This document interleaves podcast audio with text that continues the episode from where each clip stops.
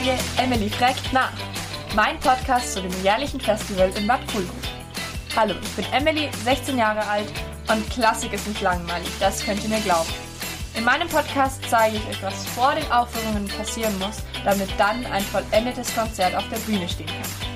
Ich nehme euch mit in das Klassiktagebüro und unterhalte mich dort mit den Organisatoren des Festivals. Das Ganze mache ich nicht allein, sondern auch mit meiner Tante Beate Gilgenreiner zusammen, die die Organisatorin dieses Festivals ist. Hallo und herzlich willkommen zur neuen Folge. Heute werden Beate und ich über die Musikvermittlung sprechen. Und gleich am Anfang hätte ich gleich mal eine Frage an dich. Was ist Musikvermittlung eigentlich und was kann ich mir darunter vorstellen? Ja, Musikvermittlung heißt, dass man das, was man hört, auch in Worte fassen kann, die entweder gesprochen sind oder geschrieben sind, damit man sich gut austauschen kann über das, was man hört.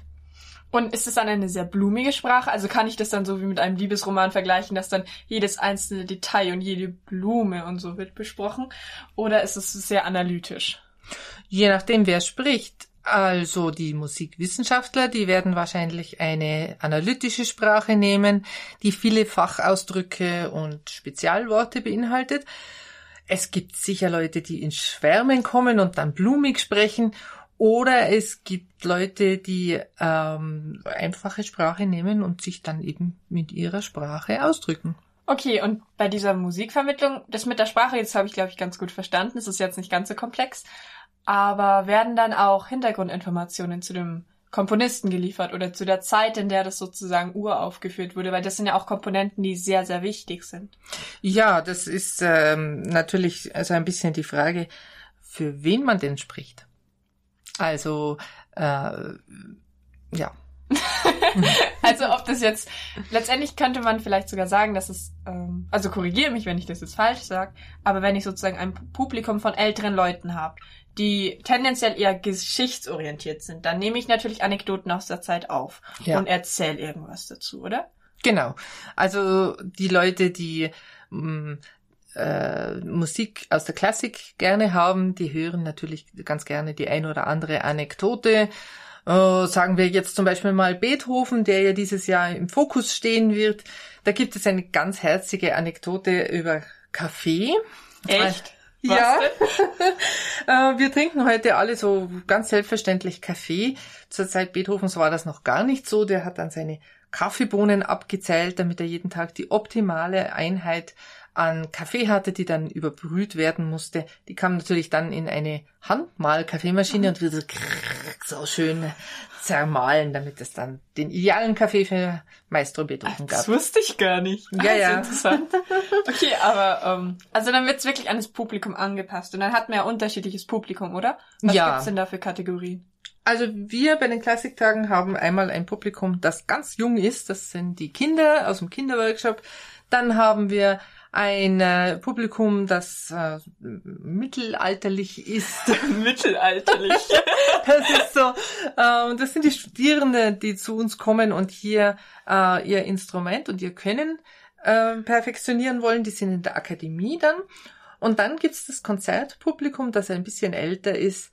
Ähm, in Kolgrup äh, ist der Durchschnitt so um die 50 herum. Und jedes Publikum möchte ein bisschen anders angesprochen werden, damit man auch äh, damit sie auch verstehen, um was es dann geht in den Konzerten. Ah, okay. Also ihr habt ja auch Zeitungsartikel und eine Website und ihr habt ja auch Social Media und so. Letztendlich vermittelt ihr grundsätzlich immer das Gleiche. Wir müssen es immer in andere Hüllen packen, oder? Damit es sozusagen für die jeweilige Gruppe, die diese Kanäle nutzt, ansprechend ist. Genau. Also in Social Media äh, spricht man recht persönlich und so ein bisschen locker in Schlagworten und ein bisschen flapsig. Äh, wenn man etwas an die Presse weitergeben möchte, dann ist das natürlich ein anderer Wortschatz, der da verwendet wird. Und es sind ganze Sätze, die wir versuchen zu formulieren, mhm. so dass es auch gut klingt, wenn man es schreibt. Ja, okay. Klar. Mhm. Also dann ist es wirklich festzuhalten, dass sozusagen an das Publikum werden die Wortfelder angepasst und letztendlich mit ansprechen meinst du dann sozusagen, dass ich die Leute wirklich in so einen Sog ziehe, dass sie dann wirklich interessiert sind an dem, was, was passieren wird? Genau. Äh, das betrifft jetzt vor allen Dingen die Werbung, die wir jetzt äh, so ansprechen. Und da stellen wir jeweils auf das Zielpublikum, haben wir noch einen neuen Fachausdruck, auf das Zielpublikum um. Äh, wenn wir dann im Konzert sind, dann haben wir immer wieder Moderationen. Da steht äh, meistens eine Person vor dem Publikum und vor der Bühne und erzählt was zu dem, was jetzt dann demnächst zu hören sein wird. Wir haben aber auch Einführungen zu den Konzerten und äh, da gibt's dann Interviews, die dann hm, ja nicht so ganz gesteuert sein können, weil man ja auf die Antworten mhm. erstmal warten muss, was da so kommt. Genau. Und wird bei der Musikvermittlung dann der Schwerpunkt darauf gelegt, wie die Musik sozusagen von den Komponisten komponiert wurde, also was seine Gedanken dabei waren, die man vielleicht aus historischen Akten herausfinden kann oder falls der äh, Komponist noch lebt, ob man den dann mit ihm sprechen kann? Oder ist es eher darauf fokussiert, was viele Leute dabei empfinden können? Auch das ist unterschiedlich. Wenn es möglich ist, viel über den Komponisten und seine Zeit oder seine Jetztzeit zu erzählen, denke ich, dass das fürs Publikum ganz spannend ist. Es ist aber auch interessant, mit dem Publikum, mit den Hörenden zu sprechen, was sie denn selber empfinden. Und das sind die Austauschmomente, die ich persönlich sehr, sehr gern habe, die passieren ja oft zwischen Tür und Angel in der Konzertpause nach dem Konzert. Mhm. Und dann erzählt jeder von seinen Emotionen und seiner Gruppe, äh, seiner Empfindung so. Ähm, das ist jetzt eine Musik, hm, Sprache oder ein, ein Gespräch, das wird jetzt nicht unbedingt vermittelt, sondern wir können dann nur so einen kleinen Anstoß geben als Veranstalter aber dann muss es laufen. Ah, okay, also es ist wirklich sozusagen ein Selbstläufer, diese Musikvermittlung. Letztendlich sind Konzerte dafür da, dass man einen Input gibt und die Leute müssen aber selber dann damit anfangen, damit umzugehen und sich selber sozusagen darin irgendwo wiederfinden können. Genau, das wäre unser Wunsch. Also wir, wir äh, vermitteln mhm. zwischen dem Publikum und den Musikern auf der Bühne. Und dann ist sozusagen alle anderen Komponenten werden einem selbst überlassen. Genau. Das ist ja eigentlich total schön, weil dann kann man ja für sich selber feststellen, was einem gut tut, was einem nicht. Wirklich interessant, hast recht, weil man einfach grundsätzlich ja dann für jeden was anders darstellt und trotzdem verbindet es ja ein Stück weit, oder? Ja, und es ist eben auch so, dass wir versuchen, die Leute zum Reden zu bringen, denn sie sitzen jetzt alle zusammen in einem Raum sowohl die, die die Musik machen, als auch die, die hören. Und es soll ja nicht eine Einbahnstraße sein, mhm. sondern sie sollen ja miteinander in Kontakt kommen.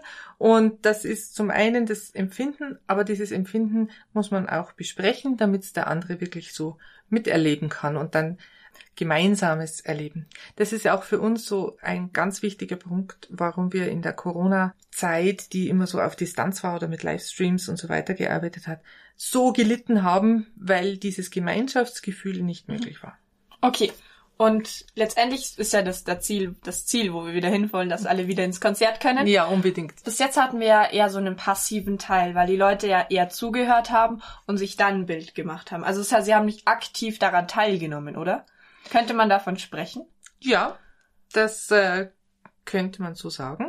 Wir möchten das ganz gerne ein bisschen aufbrechen, indem wir auch die Musiker nachher zum äh, Gespräch einladen werden und das Ganze dann ein bisschen öffnen wollen, so dass man leichter miteinander reden kann. Ah, okay. Und wir haben ja jetzt, das war jetzt wirklich der Schwerpunkt auf die Konzerte während der Klassiktage. Das ist ja, wenn man davon sprechen kann, eher passiv, aber ihr habt auch wirklich aktive Teile, was die Musikvermittlung angeht. Also ihr habt den Kinderworkshop und die Akademie. Beim Kinderworkshop, was kannst du genau sagen? Wo liegt da der Schwerpunkt bei der Musikvermittlung oder wie läuft es da? Ja, der Kinderworkshop hat bei uns einen eigenen Stellenwert, weil wir die Kinder machen lassen. Also die mhm. Kinder dürfen äh, selber Musik machen, sie dürfen sie selber erfinden, die Geschichte auch mitbestimmen und da äh, haben sie einen anderen Zugang zur Musik und können diese Musik direkt am eigenen Körper erleben. Und dann sprechen sie natürlich auch anders drüber. Und diese Art von Musikvermittlung hat auch im Hinterkopf, dass die Kinder dann länger mit Musik zu tun haben wollen, weil sie es als positiv empfinden können. Also eine nachhaltige Musikvermittlung, wenn man davon sprechen kann. Ja, diese Nachhaltigkeit, die hätten wir gerne, ja. Und die Akademie ist das sozusagen eigentlich für größere Leute, also für Studenten jetzt in dem Fall, oder? Ja, die Studierenden sind meistens so um die 20 herum Und äh, da geht die Wissensvermittlung von den Dozierenden, die ihr Wissen weitergeben an jüngere äh, Musiker. Und die Musiker und Musikerinnen sind dann gemeinsam mit den Lehrern in einem Raum. Sie können drüber sprechen. Die Akademie in Bad Kohlgrub hat natürlich als Auszeichnung auch, dass alle in einem Dorf wohnen. Man trifft sich immer wieder. Und es ist auch so, dass wir dieses Jahr ähm, Konzerte äh, anbieten, wo die Lehrer und die Schülerinnen und Schüler miteinander red, äh, reden, miteinander spielen werden und dann natürlich auch drüber reden. Also es ist wirklich ein aktiver Austausch zwischen alten Hasen in der Branche und Neuein, also nicht Neueinsteigern, aber Interessierten, die, die sich in diese Richtung bilden möchten oder bereits schon auf diesem Weg sind. Genau, die Leute, die an der Akademie teilnehmen können, die müssen schon sehr weit mhm. sein. Also die brauchen schon alle Grundlagen und okay. die kriegen hier den letzten Schliff.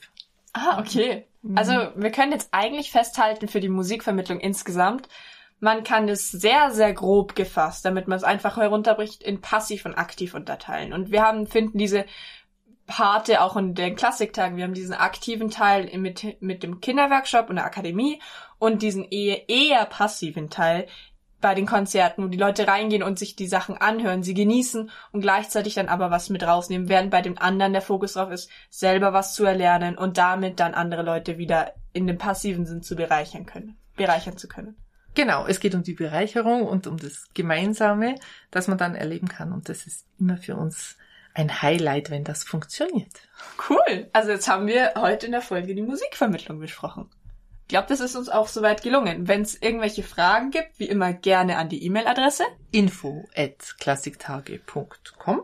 Genau, und das war's dann für die heutige Folge. Wir hoffen, euch hat's gefallen. Auf bald wieder. Genau. Fit euch. Bleibt dran.